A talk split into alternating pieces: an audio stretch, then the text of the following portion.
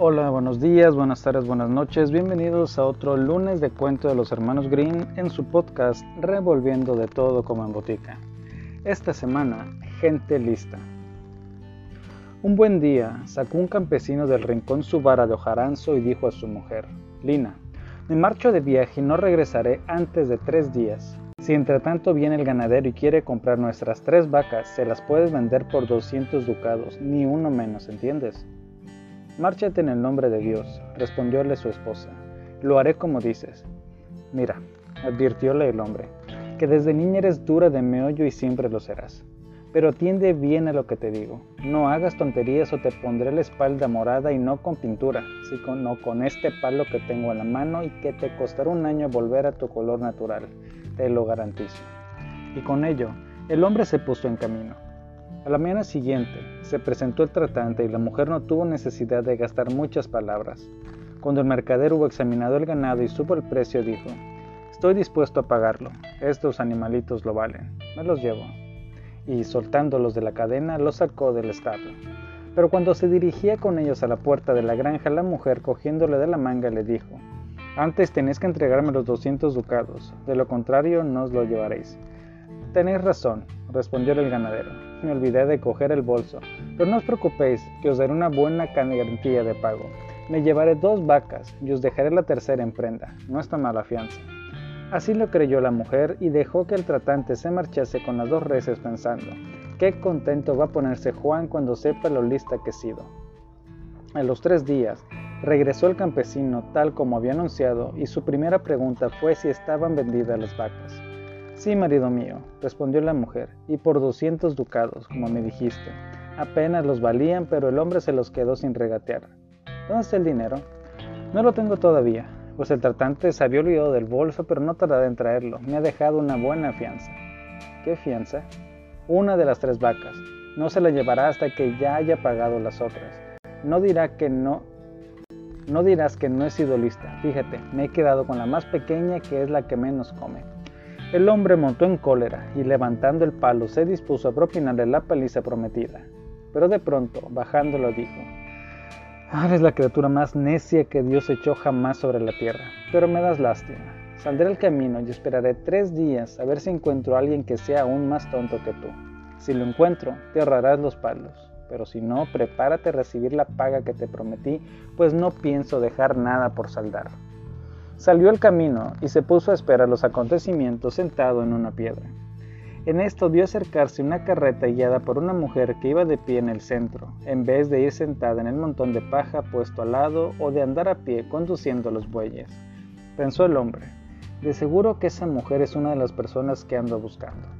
Se levantó pues y se puso a correr de un lado a otro delante de la carreta como si no estuviera en sus cabales. ¿Qué os pasa, compadre? preguntó la mujer. ¿De dónde venís que no os conozco? He caído del cielo, respondió el hombre, y no sé cómo volver allí. ¿No podrías llevarme? No, contestó la mujer. No sé el camino, pero si venís del cielo seguramente podréis decirme qué te lo pasa a mi marido que murió hace tres años. Sin duda lo habréis visto. Cierto que lo he visto, pero no todo el mundo lo pasa bien allí. Vuestro marido guarda ovejas y las benditas reses le dan mucha fatiga, pues trepan a las montañas y se extravían por el bosque y él no para de correr tras ellas para reunirlas. Además va muy roto, las ropas se le caen a pedazos. Allí no hay sastres, San Pedro no deja entrar a ninguno. Ya debéis saberlo por los cuentos. ¿Quién lo hubiera pensado? exclamó la mujer. ¿Sabes qué? Iré a buscar su traje de los domingos que aún está colgado en el armario y que él podrá llevar allí con mucha honra. Me vais a hacer el favor de llevárselo. Ni pensarlo, replicó el campesino. En el cielo nadie lleva traje, se lo quitan a uno al pasar la puerta.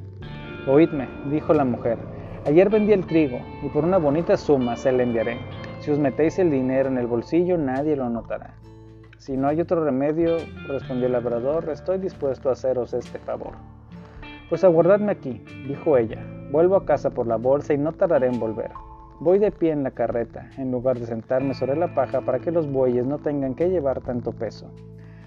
Y puso en marcha a los animales mientras el campesino pensaba, esta mujer es tonta de capirote. Si de verdad me trae el dinero, la mía podrá considerarse afortunada, pues se habrá ahorrado los palos. Al cabo de poco rato, volvió la campesina corriendo con el dinero y lo metió ella misma en el bolso del hombre. Al despedirse, diole las gracias mil y mil veces por su complacencia. Cuando la mujer llegó nuevamente a su casa, su hijo acababa de regresar del campo. Contóle las extrañas cosas que había oído y añadió. Me alegro mucho de haber encontrado esta oportunidad de poder enviar algo a mi pobre marido. ¿Quién habría pensado jamás que en el cielo pudiese faltarle algo?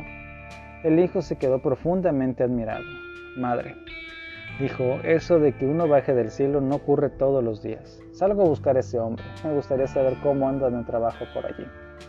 Y ensilló el caballo y partió a buen trote. Encontró al campesino bajo un árbol cuando se disponía a contar el dinero de la bolsa. ¿No habéis visto un hombre que venía del cielo? preguntóle el mozo. Sí, respondió el labrador, pero se ha vuelto ya, tomando un atajo que pasa por aquella montaña. Al galope todavía podréis alcanzarlo. Ay, exclamó el mozo, estoy rendido de trabajar todo el día y el venir hasta aquí ha acabado con mis fuerzas. Vos que conocéis al hombre, ¿queréis montar en mi caballo ir en su busca y persuadirlo de que vuelva aquí? Ajá, pensó el campesino, y aquí otro que tiene flojos los tornillos. Y dirigiéndose al mozo le dijo, ah, pues no faltaba más. Montó en el animal y emprendió un trote ligero. El muchacho se quedó aguardándolo hasta la noche, pero el campesino no volvió. Seguramente, pensó el joven, el hombre del cielo llevaría mucha prisa y no quiso volver, y el campesino le habrá dado el caballo para que lo entregue a mi padre. Y regresó a su casa y contó a su madre lo ocurrido, que había enviado el caballo a su padre para que no tuviese que correr a pie de un lado para otro.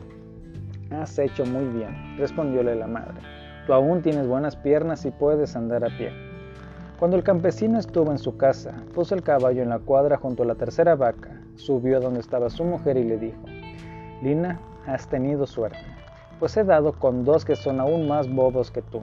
Por esta vez te ahorrarás la paliza, pero te la guardo para la próxima ocasión. Y encendiendo la pipa y arrellanándose en el sillón prosiguió. Ha sido un buen negocio. Por tus vacas flacas he obtenido un buen caballo y un buen bolso de dinero. Si la tontería fuese siempre tan productiva, habría que tenerla en alta estima. Tal fue el pensamiento del campesino, pero estoy seguro de que tú prefieres a los listos.